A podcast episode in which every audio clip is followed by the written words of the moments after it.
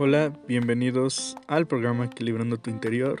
Te invito a conocer e interactuar con nosotros en redes sociales, visitándonos en www.direccioneficaz.com.mx. Hola, mi nombre es Janet Delgado González. El día de hoy estoy muy contenta de tener con nosotros a un gran amigo y excelente profesionista, el doctor Antonio Salvador Flores Flores, psicoterapeuta, sexólogo y filósofo. Bienvenido, Antonio. ¿Cómo estás? ¿Qué tal, Janet? Yo muy bien. ¿Y tú qué tal? Muy bien, gracias. Me alegra mucho que estés con nosotros. Hoy tendremos un programa muy interesante sobre relaciones virtuales y amor en línea, que ha tenido mayor auge, en especial a partir del 2020, con las recomendaciones que hemos tenido para quedarnos en casa. Y es que ya desde hace algún tiempo existen varias aplicaciones que hacen que sea posible conocer personas prácticamente como si fuera un catálogo, checar afinidades y en base a eso, bueno, elegir gente que puede estar en nuestra misma ciudad o en otros lugares e incluso países, con el objetivo de entablar relaciones interpersonales.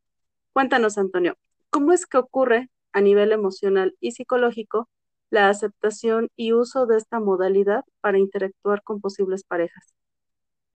Mira, este es un tema muy importante e interesante porque a partir del uso de redes sociales y a, partir de la aparición del Internet, la comunicación ha sido más cercana, más rápida, más expresa.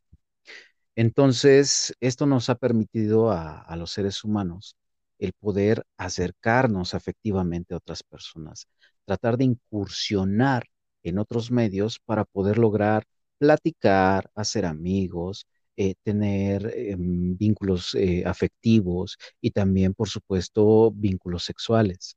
Entonces, todas estas motivaciones son los que lo que nos ha movido a poder buscar a través de redes sociales, pues encontrar a alguien que comparta afinidad con nosotros, en cualquiera de sus modalidades o inclusive pueden ser todas.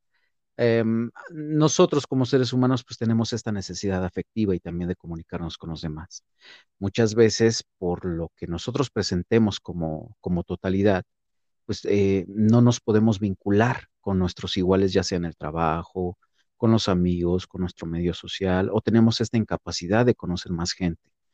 Y una alternativa pues ha sido pues los medios por internet, ¿no? Donde podemos encontrarnos y podemos saludarnos sin el temor a ser lastimados en un inicio.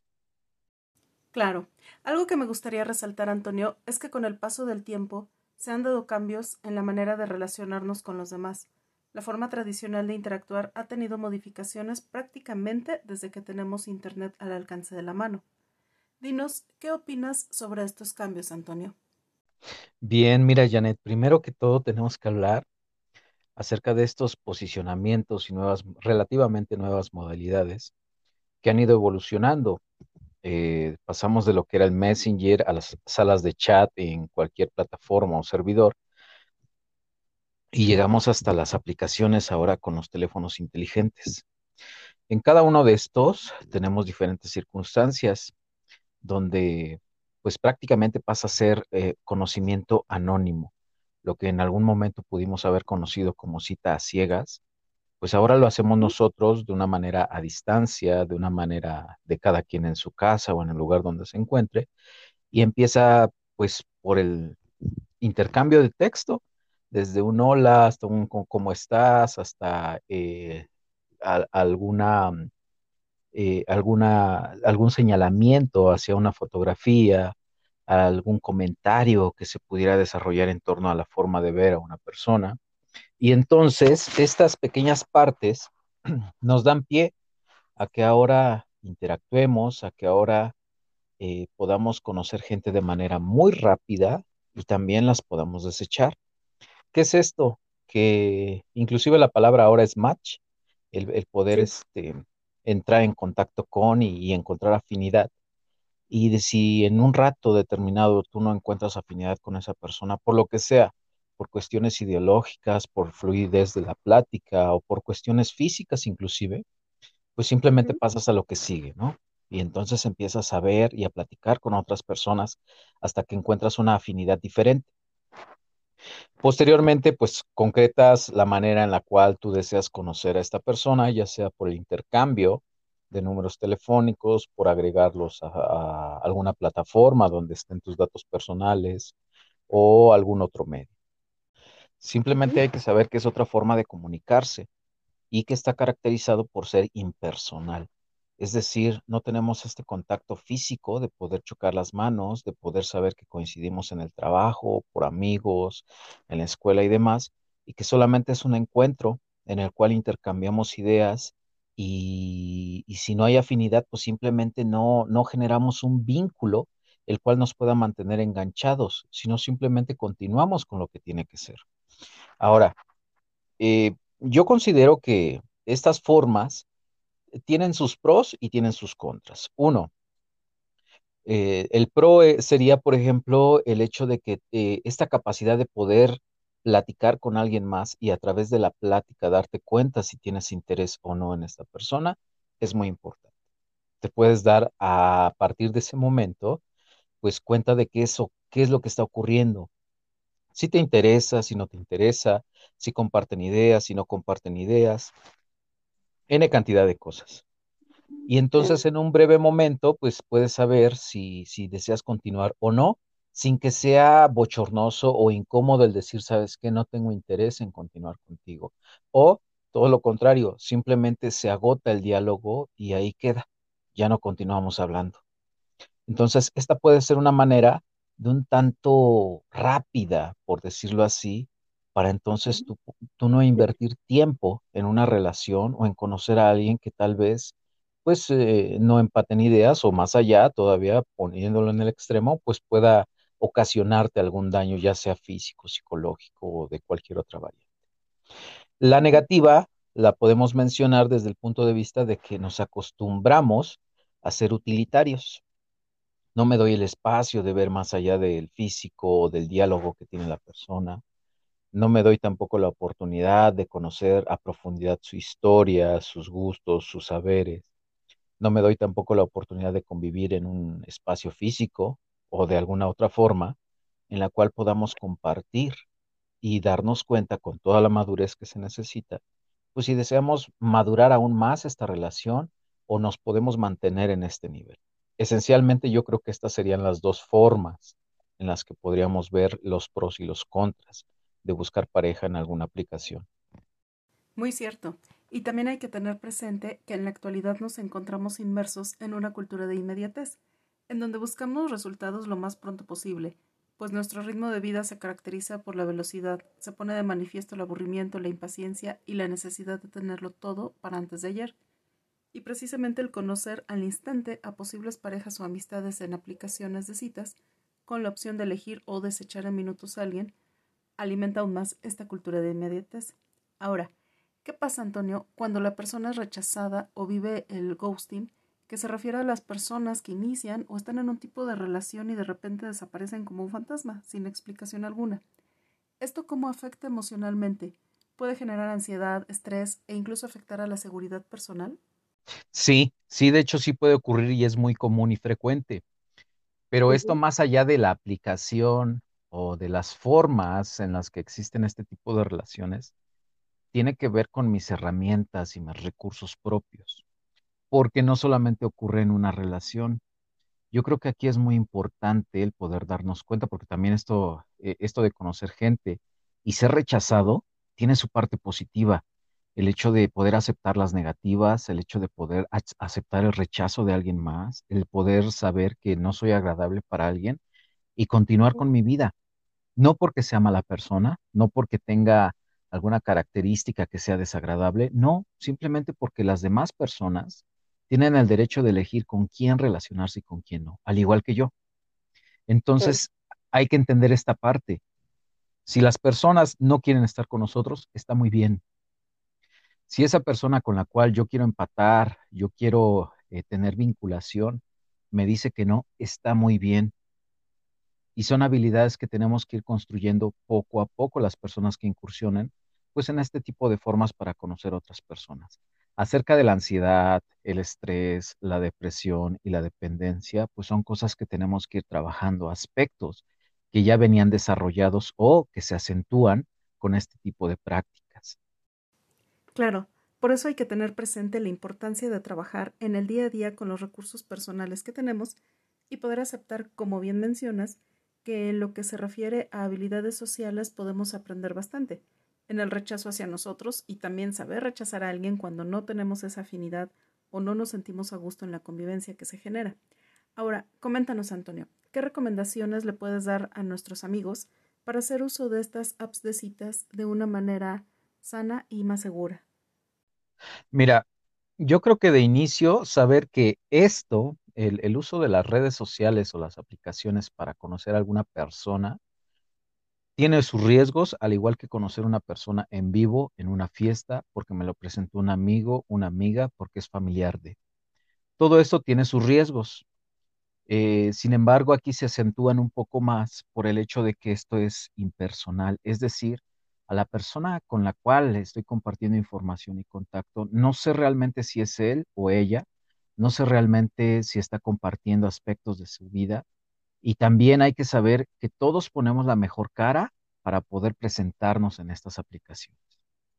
Sin embargo, es muy importante poder saber que esto necesita una maduración y estabilidad. Es decir, si yo decido incursionar en estas aplicaciones, pues por supuesto que tengo derecho a saber con quién hablo, de dónde es, a qué se dedica, eh, aspectos que no sean tan personales, pero por lo menos que me den la certeza de que estoy hablando con la persona que se está describiendo. Uno. Dos, si yo decido salir con esta persona, que sea en un lugar público, en un lugar donde haya otras personas, donde haya alguien más que en determinada situación de incomodidad o de emergencia puedan prestar apoyo, porque socialmente nosotros nos arriesgamos menos todos cuando hay más gente. Entonces, ese es un punto importante. Tres, hay que darnos el espacio y la paciencia para poder conocer a esta persona. Es decir, que no nos vayamos de frente con la primera impresión, porque como lo mencioné hace un momento, pues todos intentamos hablar nuestros mejores aspectos, pero por supuesto que es necesario, valioso y puntual el poder hablar de lo que no es tan agradable para los demás o de lo que no podría ser. Y en esta convivencia de poder conocer a alguien, pues también es una oportunidad solamente de salir y de divertirse. No es el compromiso para nadie, de generar a partir de ese momento una relación, ni para, ni para una ni para la otra persona. El hecho de decir no, el hecho de decir, sabes que sí me has caído muy bien por medio de una aplicación, pero aquí me doy cuenta de que tal vez las cosas son diferentes, también es muy válido y hay que poder hablarlo y decirlo. Es importante también el hecho de no estar en un lugar pues que genere ciertas dudas, ¿no? Un lugar alejado de la ciudad o, de donde esté despoblado o que este, se preste a prácticas donde se relacione directamente la sexualidad, porque eso ocurre. Hay que saberlo también muy bien y hay que poder separarlo, porque mucha gente, ah, por, también para eso sirven estas aplicaciones, para poder tener encuentros sexuales informales. Pero, y aunque no podemos decir si es válido o no, hay que saber que eso amerita una responsabilidad, pero también un autocuidado. Autocuidado en cuanto a mi persona y, en cuanto, y, y cuidado en cuanto a la transmisión de enfermedades sexuales. Eso es lo que te puedo compartir. Muy bien. Entonces, recapitulando, las recomendaciones que nos das, Antonio, son, primero, saber si la persona es quien dice ser. Así evitamos el catfish. Es ideal hacer una videollamada desde la app de citas para no compartir tu número y verificar que sí sea la persona de la imagen. Quizás también puede ser su contacto en alguna red social y verificar que ésta no sea falsa. El tiempo de antigüedad dice mucho, así como sus contactos que sean amistades y familiares. Importante también no compartir tu dirección de casa, de trabajo o los lugares que sueles frecuentar si apenas empiezas a conocer a la persona. La segunda recomendación que nos da Antonio es reunirnos en un lugar público, pues existe menor riesgo, teniendo la posibilidad de tener a alguien cerca en caso de necesitar ayuda. También es bueno platicarle a tus amistades o familiares sobre la cita, el lugar y la persona a quien se va a conocer y estar en contacto con ellos. Y la tercera recomendación que nos da es tener ese espacio y paciencia para conocerse mejor, hacer caso a tu instinto si notas algo raro o que te incomoda conforme se van conociendo, no quedarte con dudas e intentar entender conductas raras. Más bien pregunta, observa cómo te sientes en lugar de preocuparte por impresionar. Recuerda que esto se trata de explorar, de conocer y de respetar lo que deseas. Definitivamente estas son excelentes recomendaciones, Antonio. Ahora cuéntanos, en tu experiencia como psicoterapeuta, ¿has tenido la oportunidad de tratar casos de personas que hayan intentado o que hayan formado una relación mediante una app de citas? Sí, por supuesto. Eh, he tenido gente a la cual le he pedido autorización para poder narrar parte de la historia donde se han conocido eh, de manera rápida y, esta parte de entenderse o de conocerse ya físicamente en la convivencia les ha traído muchos conflictos. También he tenido gente que ha sufrido al, pues, algún tipo de fraude, delito o intento de abuso. Eh, también he tenido gente que, lo tengo que decir, que por lo menos cuando han llegado conmigo, hasta ese punto su historia ha sido muy exitosa, aunque también tengo que remarcar que es dado a sus características y a sus recursos con los que han contado cada uno, y eso ha facilitado más una relación de este tipo.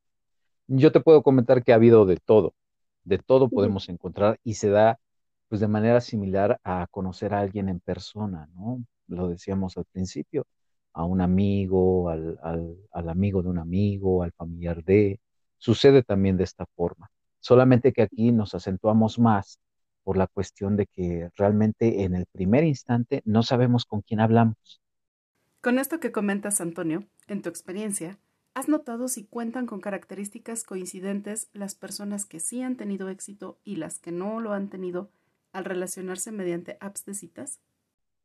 Sí, tiene que ver con las habilidades sociales, ¿no? Con la comunicación, con eh, la colocación de los límites, de saber decir no sin culpa, de poder reconocer en qué momento me encuentro, de poder eh, saber y decir qué, es lo que siento yo a partir de que, nos hemos conocido, eh, de poder decir, sabes que sí me caes muy bien, pero deseo que esto eh, avance o no avance, o nos conozcamos más, o simplemente me ha gustado conocerte hoy, pero creo que hasta aquí es, en cuestión de, esta forma, de poder decir qué es lo que pienso y qué es lo que siento.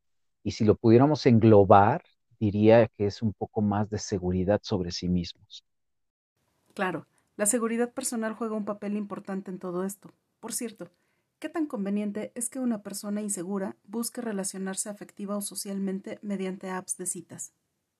Mira, yo creo que es riesgoso. No, no les podemos decir que no. Es un error muy grave decir que, estas cosas son malas. E, e, es muy grave eso. Es más eh, productivo informar a la gente.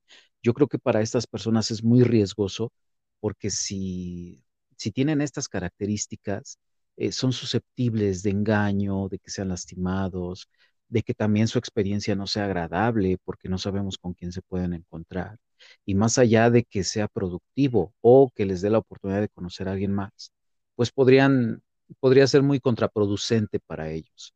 Yo creo que lo que tenemos que hacer primero, o a la par también, es poder desarrollar estas habilidades y también poder hacerlo con lo que acabamos de hablar, ¿no? Que se conozca esta persona, que sepamos que es él y que nos podamos ver en un lugar público y también que al final de podamos decir qué es lo que pensamos y qué es lo que queremos. Muy interesante todo lo que hemos conversado en este día. Queridos amigos, tengamos presente todo ello y recordemos que aquellas acciones que realizamos en este momento, sumadas en el día a día, nos darán un resultado, tal como lo hemos conversado en otros programas.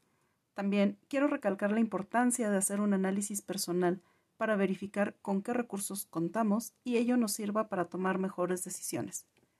Pues ha llegado el momento de despedirnos, Antonio. Realmente muy agradable y productiva esta conversación con un tema por reflexionar, el cual nos ayudará a tener una mejor calidad de vida. ¿Algo que desees agregar? Pues darte las gracias y ojalá de verdad que esta información sea útil para todo tu auditorio y todas las personas que te siguen. Seguro que sí será muy útil tu aportación. Ahora nos compartes tus datos de contacto para todas aquellas personas interesadas en consultas de psicoterapia. Sí, por supuesto. Mira, a través de las redes sociales me pueden buscar por mi nombre, Antonio Salvador Flores Flores, Facebook e Instagram. Y mi número celular por WhatsApp, 2227 05 64 29. Perfecto, Antonio.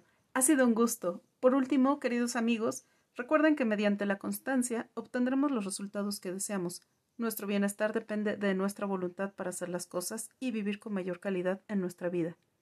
Con esto me despido y te deseo pases una semana maravillosa, llena de salud, felicidad y la satisfacción de lograr aquellos compromisos que has hecho contigo para tener mayor bienestar. Hasta pronto.